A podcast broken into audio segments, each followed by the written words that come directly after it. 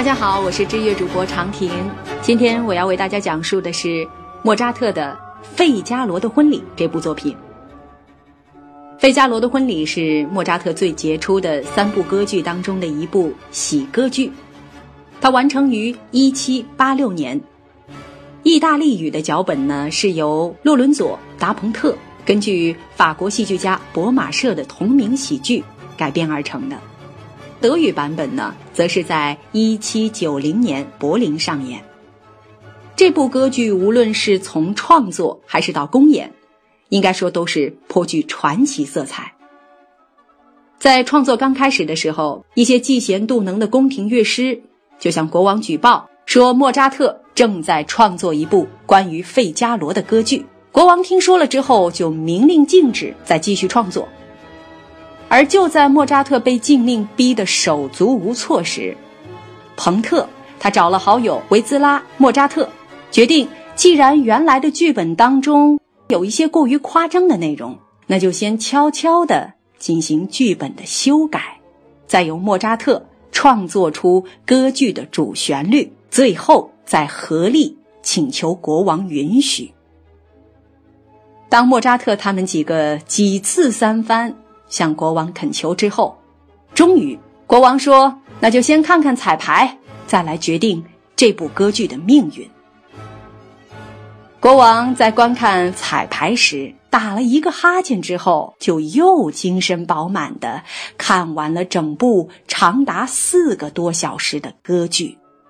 事后，安东尼奥尼告诉莫扎特，如果皇帝陛下在四个小时内打上三个哈欠，你的歌剧就完蛋了，绝对不会再有演出的机会了。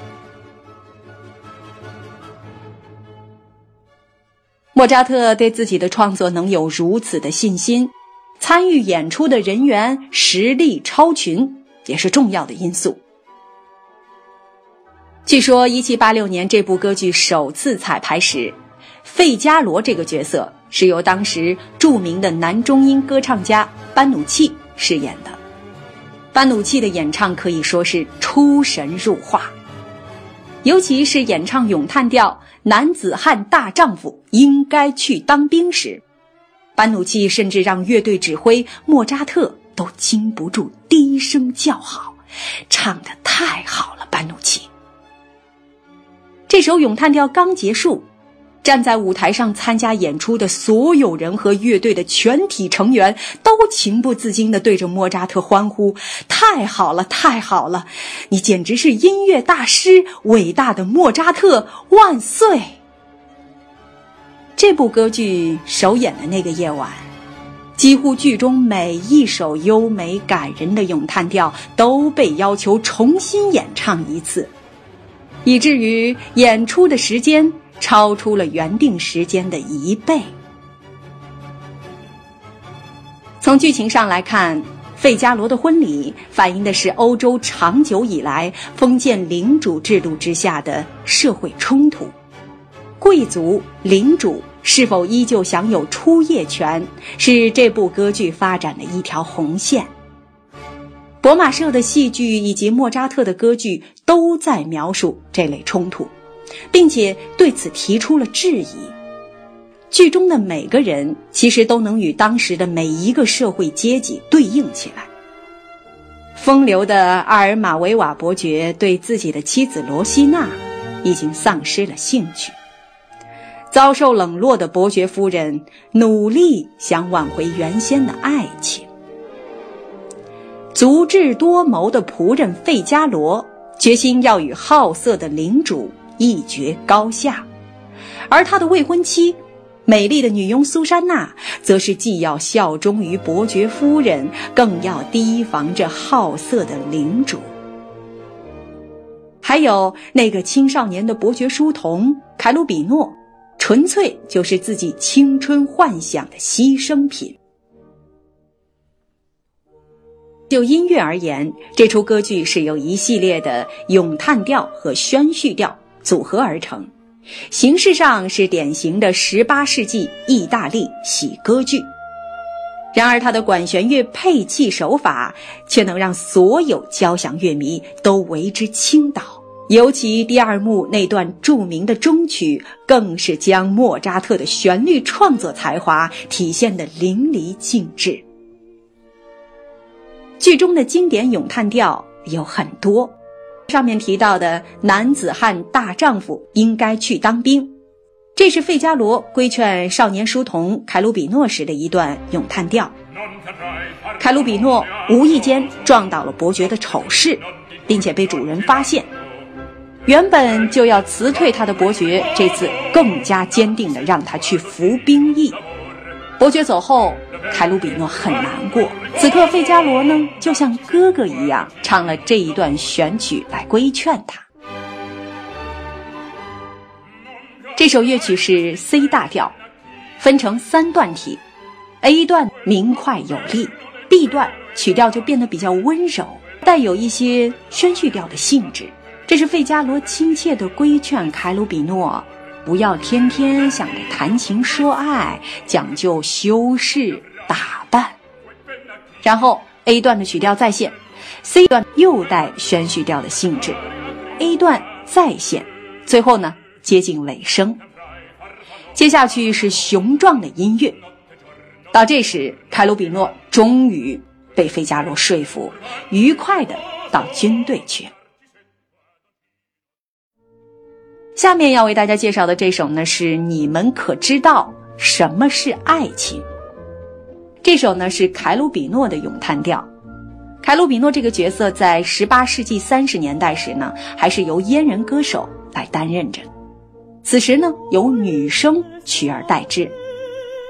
这是凯鲁比诺被叫到伯爵夫人的房间里去，苏珊娜让他把写好的一首歌当面唱给夫人听时唱的。演出中这一段选曲是用吉他伴奏的，好似一首小夜曲，但是内容更加丰富，感情更加复杂。他把凯鲁比诺这个情窦初开、天真的小男孩，幻想得到伯爵夫人的爱，却又羞于表达，刻画的十分生动细腻。《费加罗的婚礼》是莫扎特众多歌剧作品中。最为著名的一部，是莫扎特歌剧中的巅峰之作，也是中国乐迷最熟悉的一部。他创作于一七八六年的这部歌剧，是大家认识莫扎特歌剧的入门之作。亲爱的朋友们，今天为您讲述的莫扎特的歌剧作品《费加罗的婚礼》就到这儿结束了，感谢您的收听。我是知乐主播长亭，我们下期节目再见。